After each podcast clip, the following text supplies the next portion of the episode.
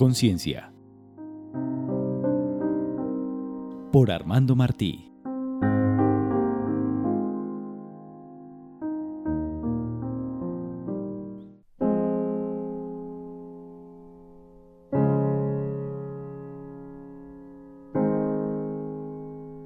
Este es el prólogo que escribí para el libro Reflexiones para un nuevo camino de Armando Martí. ¿Acaso el único sentido que debemos cobrarle a la vida sea la vida misma? Podríamos pasar los años en el quehacer de mantener el cuerpo hasta su desgaste y su muerte y en medio de esto respirar. ¿No haríamos entonces mucho más? Comer, atender las necesidades que demanda el clima, contemplar la naturaleza, ser parte de ella, con los ojos bien abiertos y la mente desocupada de las miles de demandas que nos hemos impuesto. Vale la pena imaginarse así y empezar a ir cada vez más adentro de sí mismo para descubrir el alma. Justamente lo que Armando Martí nos ha traído a través de sus reflexiones para un nuevo camino es un llamado a agarrarnos del alma que ya no será la misma luego de esta pandemia tal como lo dice, para seguir la vida hasta terminarla.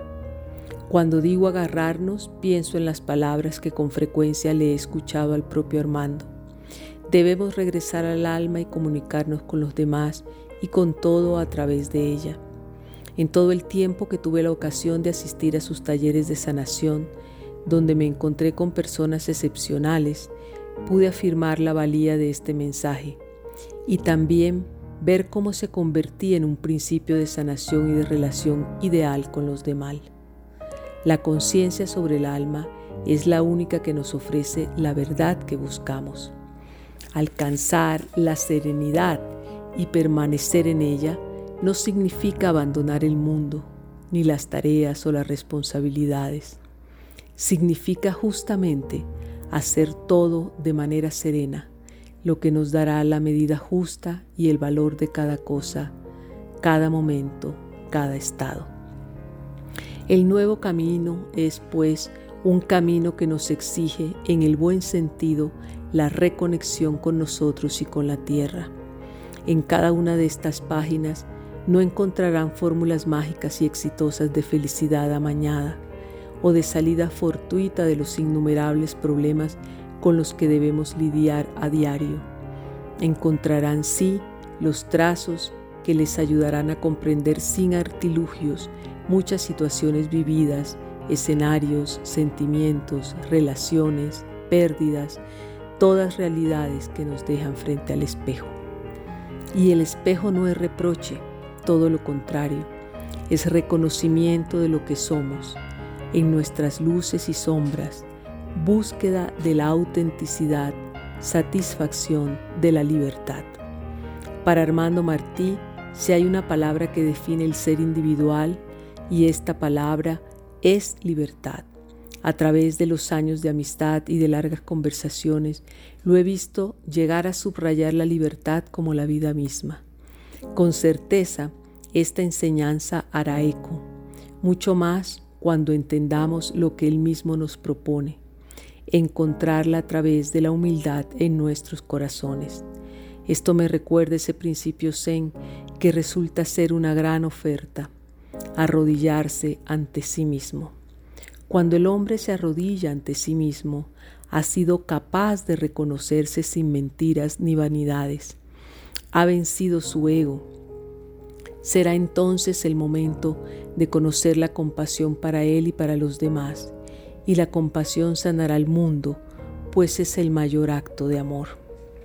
Su insistencia sobre el ego enfermo también está en estos textos. El ego nos somete, nos sentamos sobre él y nos definimos. Esta definición, esta manera de decir yo soy esto o aquello, yo actúo así o de esta otra manera, nos amarra, nos impide mirar otras posibilidades de actuación, de enmienda, de soluciones. Nos imposibilita mirar al otro y crea en nuestro interior la constante desazón con la que vivimos. Atados al ego, el amor propio se minimiza, termina destrozado por nosotros mismos y nubla la conciencia. Armando nos ayuda a comprender el ego de hoy día. Nos advierte que somos presas de una sociedad de consumo en la que hemos aprendido a definirnos por la capacidad adquisitiva, el estatus social y una serie de engañadores de la mente. La ilusión de tener es eso, una ilusión que tira por la borda la realidad de ser. Con este ego vamos dándole patadas a todo y a todos. Nos pateamos también la cara. Con el ego de la mano nos convertimos en correctores de la vida de los demás. Las criticamos, pretendemos controlarlas. Una situación que encuentra su escala mayor, tal vez en la relación de pareja que abandona el camino de amarse libre y sanamente por el de competir o por el de proyectar en el otro todo lo que se tiene en el interior, por no aceptar al otro en una clara incapacidad de aceptarse a sí mismo. La salida nos propone es liberarnos de ese engaño y entregarnos, entregarnos a Dios y a su benevolencia. Nos ayudan también estas páginas a vivir cotidianamente.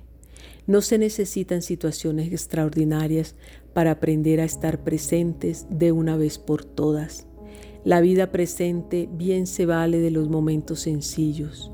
Por eso Armando da un profundo valor a la soledad, pues en ella bien podemos encontrar gran alivio y el contento. Uno de los grandes mensajes de esta pandemia fue apostarle a la soledad como oportunidad de regresar a nuestra esencia, como libertad y transparencia. En la soledad, donde no hay testigos de nuestra vida, aprendemos a vivir desnudos de apariencia y esa relación con el interior nos entrena para dar lo mejor de nosotros. La soledad nos enseña la alegría de dar. Ojalá este momento de la humanidad nos haya dejado eso. Al final, todos los mensajes de Armando, sus motivaciones, sus ejercicios, sus propuestas no pretenden nada más que crear la conciencia de la unidad del ser, de lo imperioso que resulta reconocer esa unidad, buscarla, salir a su encuentro, despojarnos de nosotros para encontrarnos en la unidad. Este es un camino complejo, perturbador, pero posible y necesario para dejar de lado los daños y vivir en la plenitud. Este encuentro que nos propone es también el equilibrio del planeta, la verdadera comunión de la que hablan todos los maestros espirituales. Armando se ha encontrado con los grandes maestros espirituales a lo largo de sus años, una muestra de quién es y qué le corresponde en este momento, y una experiencia que procura regresar amorosamente a cuantos nos tropezamos con Él y convertimos ese tropiezo en una amistad de la que no queremos prescindir nunca. Por eso, con cualquier pretexto, vuelvo a Él. A veces una simple conversación por teléfono me transmite su gran energía y su alegría auténtica, sanadora. Cuando vi su foto con mi amado maestro Sadhu, supe que había llegado a un buen puerto Así espero que sea para ustedes este libro un buen puerto para ver la puesta del sol a diario, donde por fin puedan soltar sus amarras. María Angélica Pumarejo